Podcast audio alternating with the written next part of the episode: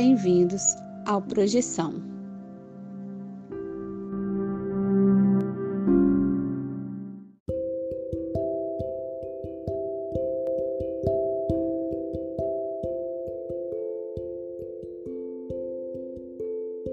Você já acordou de um sonho e não conseguiu se mexer? Já teve sonhos lúcidos onde você tinha total consciência de que estava em um sonho? E sonhos premonitórios? Ou a sensação de já ter estado em algum lugar nunca antes visitado? Se você tem uma dessas histórias, mande o seu relato para o Projeção Podcast e a gente pode colocar sua história no ar. Envie seu áudio pelo WhatsApp para o número mais um 469 964 9336. Lembre-se de dizer o seu nome, cidade e, claro, compartilhar sua experiência. Se você quiser, também podemos manter sua identidade no anonimato. O importante é contar a sua história. Venha conosco desvendar os segredos da mente humana através dos sonhos e assim melhor entender-nos como seres humanos e nossa consciência.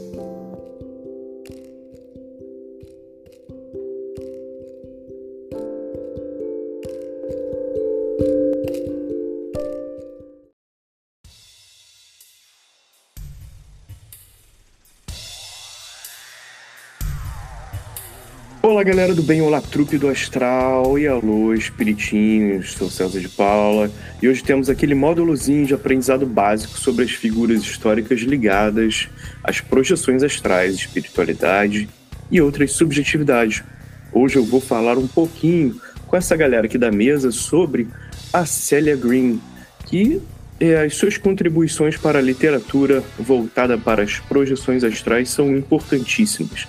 E também, como a Celia Green foi mencionada no episódio especial sobre George a Tyrell, que foi o episódio 69, lá intitulado Jorjão na Fila do Pão, também foi muito importante falar sobre ela, então a gente aproveitou para trazer aqui o Projeção Podcast, traz para você um pouco da história, da vida e obra de Celia Green, que, aliás, Celia Green ainda está viva com 87 anos. Então, é importante para a literatura e ainda está aí, quem sabe, fazendo e acontecendo.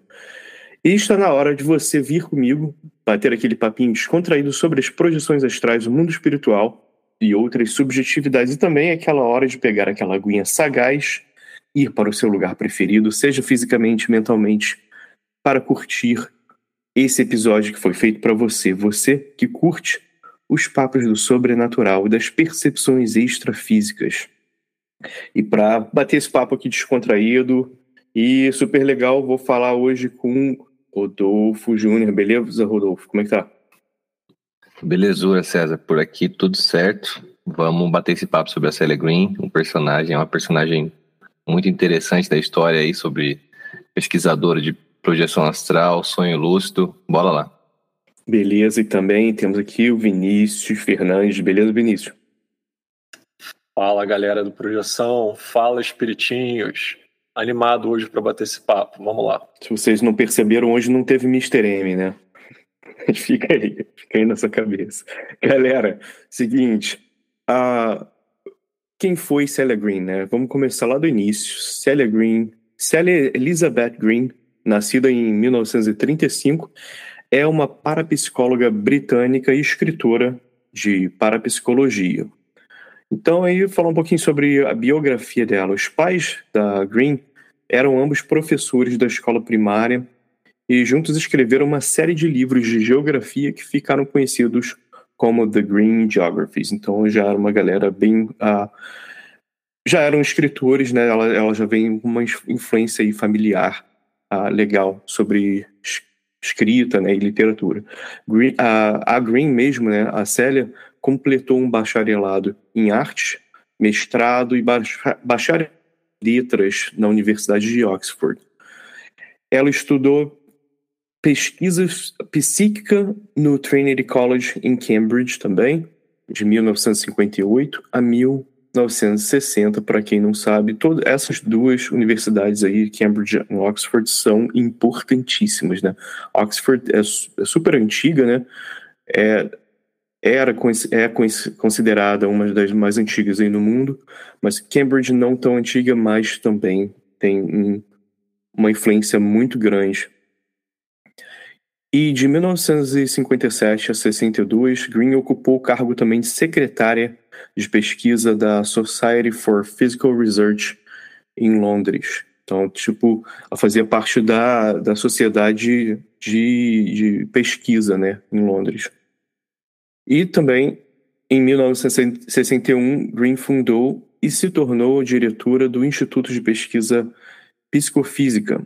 As áreas de interesse do Instituto foram inicialmente listadas como filosofia, psicologia, física teórica e PES. No entanto, no principal trabalho durante os anos 60 e 70 envolvia alucinações e outras experiências quase perceptivas. Daí você já vai entendendo por que a gente trouxe essa figura para falar aqui hoje, né? E eu vou aproveitar para passar a bola para o Vinícius Fernandes. Então, em 1968, a Celia Green publicou Lucid Dreams, que era um estudo do, do fenômeno do sonho lúcido, né, que a Célia descreveu como quando um sonhador muda conscientemente o conteúdo de seus sonhos a possibilidade da percepção consciente durante o sonho, naquele momento estava centrada com ceticismo, tanto por psicólogos quanto por filósofos. Mesmo depois da publicação do livro dela, esse ceticismo ele continuou. Aqui um pequeno comentário que o estudo dos sonhos lúcidos, a gente já comentou algumas vezes, ah, tinha, tinha acadêmicos na época, a posição dominante na academia era que era impossível, porque era uma, paradoxal, né? Porque o sonho seria um momento de pura inconsciência. E só no final da década de 70 e definitivamente em 81 com Stephen Labert que você teve uma comprovação em laboratório de sonhos lúcidos. Então esse estudo dela, sonhos lúcidos, é bem vanguardista, né? Isso que eu achei muito interessante. É, e a Green comparou relatos de primeira mão publicados anteriormente e os resultados de estudos longitudinais de quatro sujeitos da sua autoria. Nesse livro, ela propôs uma correlação entre o sonho lúcido e o estágio do, do sono de movimento rápido dos olhos, né, o sono REM. Em 68, ela também publicou uma coleção de 400 relatos em primeira mão de experiências fora do corpo, para o benefício dos cientistas interessados em estudar o fenômeno. Com o Charles McCreary, a Green foi coautora do livro Apparitions, que seria Aparições, né, em 1975, também em 94 do livro chamado Lucid Dream, The Paradox of Consciousness During Sleep, que seria sonho lúcido, o paradoxo da consciência durante o sonho, o sono, foi mal. É, o aparições é uma taxonomia de aparições, né, ou alucinações, em que o ponto de vista do sujeito não tinha sido deslocado. Com base em uma coleção de 1.500 relatos em primeira mão.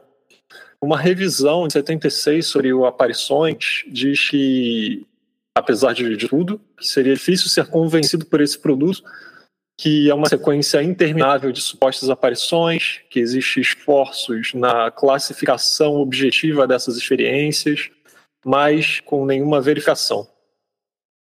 E procurando, né, eu encontrei, pude encontrar uma degustação online do, do livro dela, com o Charles McCreary, de 94, de Sonhos Lúcidos. Eu estava muito interessado no livro de 68, mas não pude encontrá-lo, porque ele seria de fato vanguardista, estava muito interessado.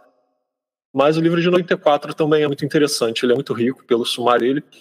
Vai desde é, relatos de experiências de outros é, objetos de estudo, outros sujeitos que deram os relatos para ela, como ela pega figuras históricas, né, desde Freud, comentando sobre a, a observação de sonhos lúcidos em pacientes, né, isso lembrando muito antes de ser, de fato, é, estudado academicamente, ser estudado com rigor científico. Ela vai até os gregos antigos citando que eles já reconheciam esse tipo de fenômeno. E o livro ainda conta com uma sessão prática, né, falando sobre métodos de indução e usos, aplicações práticas dos sonhos lúcidos. Dos lúcidos. Eu achei isso muito rico, muito interessante.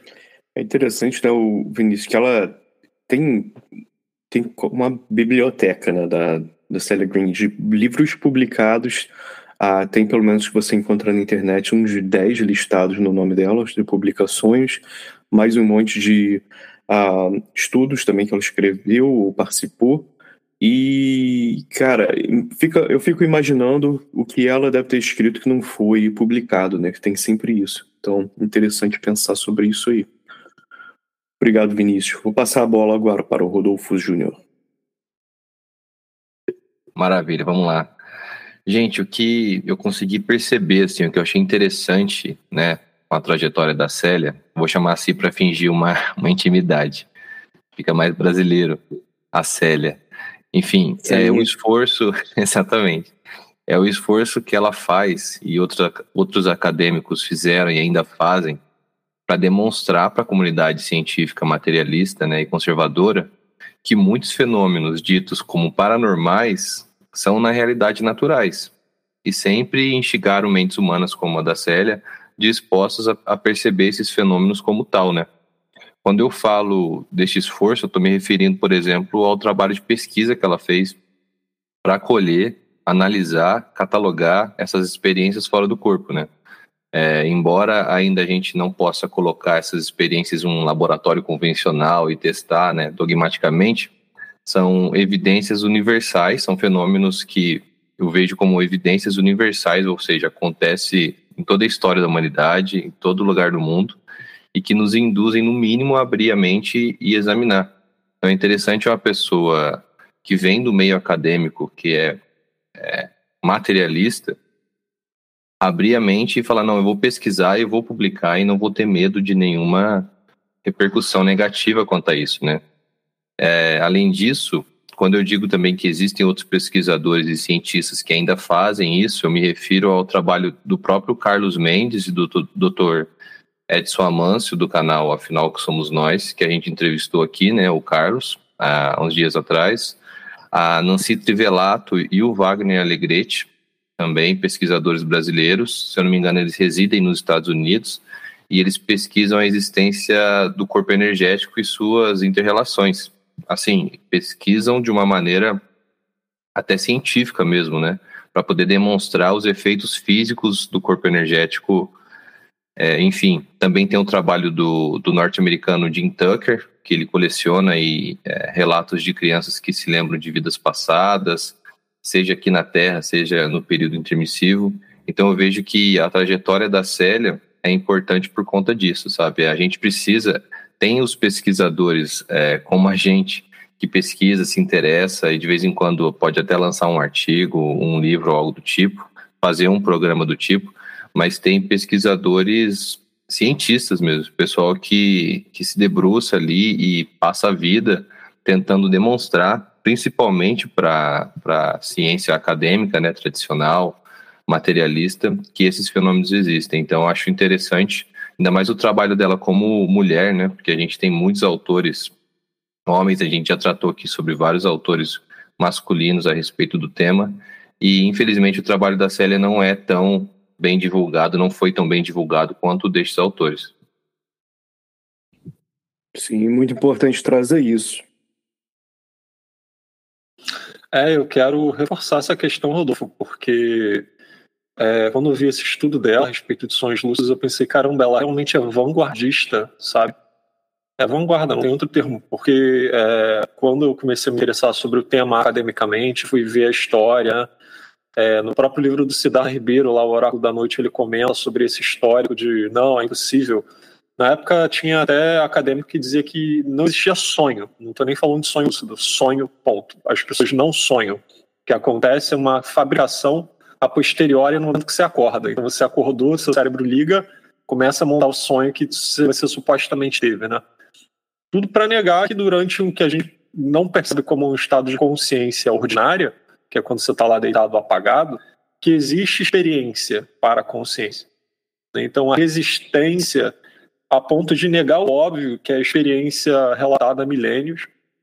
E a Célia, cara, ela pegou e falou: não, é só relato de sonhos lúcidos desde a antiguidade, gregos antigos, início da psicanálise, Freud comentando sobre a possibilidade, é, ainda que não seja algo reconhecido, sabe? E tentar catalogar e bolar explicações de como seria possível. Esse livro dela, de 94, né, já é a, a posteriori né, da comprovação em laboratório, mas ela vai traçando um, no início, né, na introdução, uma, um histórico assim, de sonho lúcido. Em um momento ela fala do sono REM, que ela mesma teria sugerido em 68 que seria importante em relação aos sonhos lúcidos. E de fato, cara, foi o sono REM que permitiu a gente comprovar em laboratório. Então, assim, foi um insight valioso que a gente vê que ela teve. Isso, Vinícius. E agora ficou aqui, né, cara, o trabalho de casa pra gente, cara, porque eu ainda não li nenhum livro da Celia Green, então vou colocar na minha listinha, ah, porque a gente está perdendo uma oportunidade de aí entrar nos assuntos aí talvez até mais interessantes, que é isso aí, né, a gente fica repetindo da onde a gente leu os básicos sobre ah, sobre essas experiências e a gente ah, às vezes se depara com esse tipo de coisa, né? Como assim a gente não sabia disso, que tinha essa pessoa que era tão importante? Ela foi mencionada algumas vezes nesses livros, mas aí depois você volta e fala, ih, rapaz, olha aí, ó. a gente tem que, tem que prestar mais atenção, e isso é importantíssimo. Então é legal não só trazer isso aqui, como propagar essa ideia e depois trazer de novo a mais refinada. Então, galera, se você é ouvinte e também já leu algumas coisas sobre a Célia, uh, ou trabalhos dela e quer bater um papo sobre isso, entre em contato com a gente. Também vai ser super interessante para a gente trazer alguém que já tenha essa, essa profundidade e, e a gente vá também entrando aí nesse caminho. E uma coisa que eu queria comentar, que o Rodolfo estava falando, é desse tipo de coisa, né? A pessoa que estava estudando, são várias figuras aí que a gente trouxe aqui que são importantes para esse tipo de estudo, relacionados às coisas que a gente discute aqui, que é uma galera que às vezes está estudando uma coisa, olha aí a Célia, ela, tava estu ela estudou literatura, né? A, teve, teve uma formação bem, bem aprofundada em literatura, depois ela foi estudar a pesquisa psíquica, a psíquica bem depois, e depois, quando vê, ela já está fazendo parte da sociedade né, a, de, de a, pesquisa psíquica importantíssima e, e, escreveu pra caramba, publicou a peça e teve todo esse impacto aí nessa vanguarda desse estudo. Então, é, é bom lembrar que, de repente, você está achando que você está estudando uma coisa que não, não tem nada a ver, seja lá o que for, né? Pode ser completamente diferente dos assuntos que a gente estuda aqui, mas tem, tem um motivo, né? Você vai chegar em algum ponto. Então, é legal lembrar isso. Conclusões finais, para mim, basicamente era, era isso que eu queria falar. Continue buscando conhecimento, como, como assim diz Etebilu. E queria perguntar para uh, a mesa aqui, né, se eles têm algum comentário sobre a Celia Green em si ou alguma outra coisa relacionada. Você quer mandar uma mensagem hoje? Vinícius Fernandes, vou abrir aqui para você. Pô, galera, reitero, busque conhecimento. A Célia escreveu muita coisa, muita coisa, com recortes específicos em vários temas que a gente tem como tema de interesse. É, eu gostaria que fosse mais fácil encontrar material sobre ela. Talvez ela venha a ser redescoberta como tantas outras pessoas fizeram trabalhos importantes, ficaram soterradas pelo tempo e um dia foram redescobertas e deram uma arejada no conhecimento. Então talvez seja o caso da hora dela mas não precisa levar muito tempo, né? A gente pode dar uma olhada e começar a falar um pouco mais sobre. Isso aí. Muito bem colocado, Vinícius. Obrigado. Rodolfo Júnior, últimos comentários que você tem alguma mensagem Cara, para passar?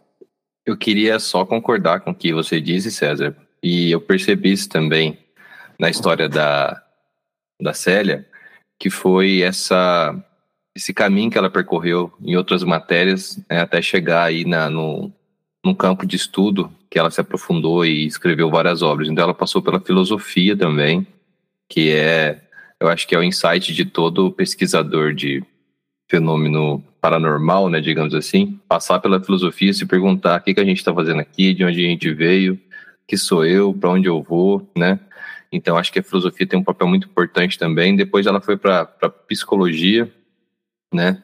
Então dá para perceber exatamente aquilo que você disse, que é, essas pessoas elas estudam e você fala assim, nossa, nunca que vai é, descambar numa pesquisa parapsicológica, mas não, vai ver, era tudo providencial e já estava tudo planejado para ela chegar ali, sabe? Eu, eu vejo outros outros gênios da, da, da história da humanidade, tipo Newton, é, o próprio Ramanujan, né, que a gente estudou aqui, que são acadêmicos que tinham ali o seu impacto imenso na, nas matérias materialistas, né, matemática, física, mas os caras também pesquisavam é, astrologia e fenômenos paranormais, assim. Então a Célia, ela também percorreu esse, esse caminho tradicional e acabou num, num conhecimento de vanguarda, né, como o Vinícius disse. E como diz o Etebilu, busque conhecimento, inclusive geografia, que era o, o conhecimento lá dos pais da Green, né? Não, é, vai, vai saber, né, o tipo de influência que você tem em casa que vai acabar te dando influência para fazer coisas que você não imaginava. Imagina aí, né, pessoal lá, professor primário, mas já eram escritores e tal. Imagina passar por tudo isso também até ver, né, a filha ah, depois entrando nessas searas aí super interessantes. Só para dar uma ideia aqui rápida antes da gente fechar dos livros publicados, assim, uh, é, é muito. Ela escreve sobre muitas coisas. Assim, eu estou olhando só pelos títulos. Tipo assim, tem sobre sonhos lúcidos, né? Tem sonho, tem sobre experiências fora do corpo, tem fala sobre de, uh, declínio e, e, e queda da, da ciência. Cara, tem muita coisa, sabe? Ela escreve sobre a sobre a inf infância, fala sobre muitas coisas diferentes, até assim sobre cultura e tal. Tipo, só, só, que aí depois ela volta a escrever sobre sonhos lúcidos, né, no, no final uh, do, das publicações delas e aparições. Então você vê que também ela é muito prolixa em, em várias áreas. Não fica só só na parapsicologia. Então é muito interessante pensar sobre isso também. E galera, você que ficou até aqui, queria te agradecer por estar aqui com a gente. E se você curtiu esse episódio, episódios passados, ou se você puder dar um like na, na gente, na, seja lá onde você estiver escutando, no Spotify, dar os, uh, as cinco estrelinhas lá, ou seguir a gente, ou também, se você já fez isso, enviar para pelo menos esses episódios para pelo menos três amigos ou mais. Mas se você já fez tudo isso, eu também queria te agradecer muito, porque isso ajuda muito a galera que continua escutando e sempre mandando mensagem. Cara, a gente agradece muito, muito isso, tá? E queria aproveitar para mandar esse abraço para você hoje. E você que ficou até aqui, nunca se esqueça. Continue viajando para encontrar a si mesmo.